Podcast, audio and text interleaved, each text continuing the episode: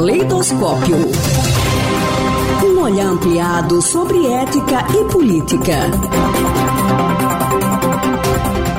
A coluna de hoje recebe o professor Antônio Carlos dos Santos, do Departamento de Filosofia da Universidade Federal de Sergipe. Pós-doutor pela Universidade de São Paulo, desenvolve pesquisas na área com ênfase em ética e filosofia política. Qual é o tema da coluna de hoje? O tema da coluna de hoje é sobre erro judiciário e o que nós podemos fazer diante disso. Começa com uma história verídica ocorrida na cidade de Toulouse, na região sudoeste da França, no dia 13 de outubro de 1761. O senhor Cala e sua mulher encontraram um dos seus filhos enforcado numa barra de madeira num dos cômodos de sua casa. Chega a polícia, reúne uma multidão do lado de fora. Na confusão, alguém diz: Marco Antônio foi enforcado por seus pais huguenotes porque se converteu ao catolicismo. Um rumor anônimo espalha-se pela cidade. Todas as pessoas que se encontram na casa foram presas. O processo é levado ao parlamento de Toulouse. O jovem morto começa a ser considerado pelo povo como um novo mártir da religião. As irmandades religiosas desfilam nas ruas pedindo reparação. Os padres, em seus púlpitos, pedem um castigo exemplar para os supostos assassinos. Uma paixão fanática domina a cidade. O tribunal, sob a pressão da opinião pública, condena o pai à tortura e à morte. A mãe, a empregada e um amigo da família que estavam lá no momento da morte são inocentados, e o irmão Pedro é banido e as irmãs postas num convento. Os bens da família são confiscados pela monarquia. Isto porque o magistrado que se ocupava do caso estava convicto, assim como a maioria da população, de que o jovem teria sido assassinado pela própria família. Além disso, a elite de Toulouse era totalmente católica e o poder judiciário, boa parte dominado pelos penitentes brancos, uma espécie de uma irmandade católica leiga que havia forte influência na cidade. Matadores e protestantes costumavam ser celebrados nesta cidade como heróis. Mas havia aqueles católicos mais que fervorosos, febris, corria pela região a história de que os protestantes haviam se reunido em um sínodo na cidade de Mimes, no qual se decidiu que os pais e mães eram obrigados a matar seus filhos se este tentasse mudar de religião. Por mais absurdo que isso pareça, foi justamente essa história delirante de uma conspiração protestante para matar Marco Antônio a base da argumentação da acusação. Os outros protestantes de Toulouse e da região ficaram escandalizados com tal acusação denunciaram que o suposto sínodo em Mimes nunca acontecera, mas o magistrado não lhes deu atenção. Ele tinha outra preocupação. Se não havia qualquer prova de que esse Calas havia matado o filho, era preciso ao menos provar que havia um motivo para que eles o tivessem feito.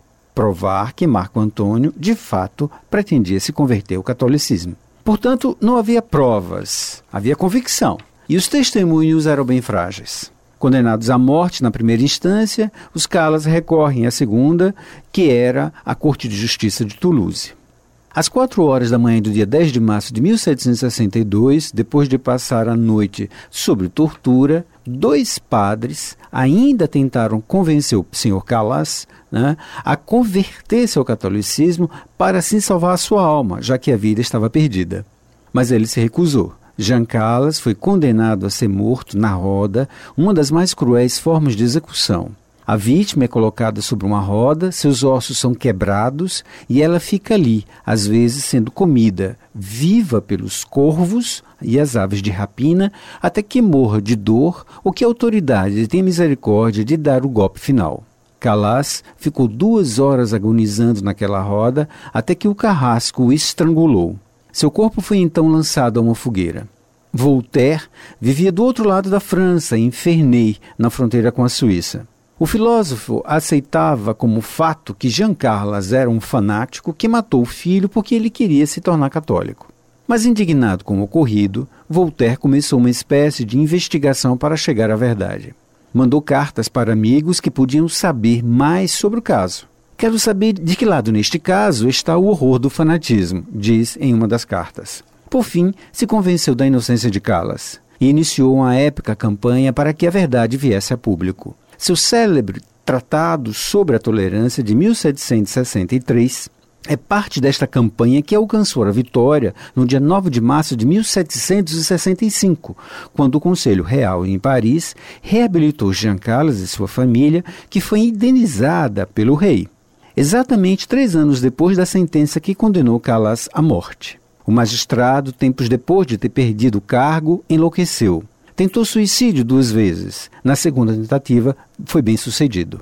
O que é notável nessa história toda é a maneira pela qual Voltaire soube mobilizar a opinião pública em nome da justiça, ao mesmo tempo que alertava para o grande perigo do fanatismo. Conta-se que, ao receber a notícia de que Calas era inocentado, Voltaire abraçou o mensageiro e, emocionado, disse aos presentes: Foi a filosofia, sozinha, quem obteve esta vitória. Ora, se o tempo de Voltaire era caracterizado pelo fanatismo, o nosso é certamente pelo fascismo.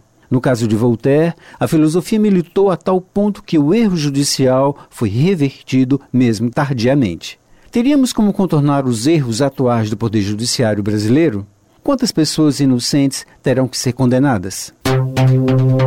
Caleidoscópio. Um olhar ampliado sobre ética e política.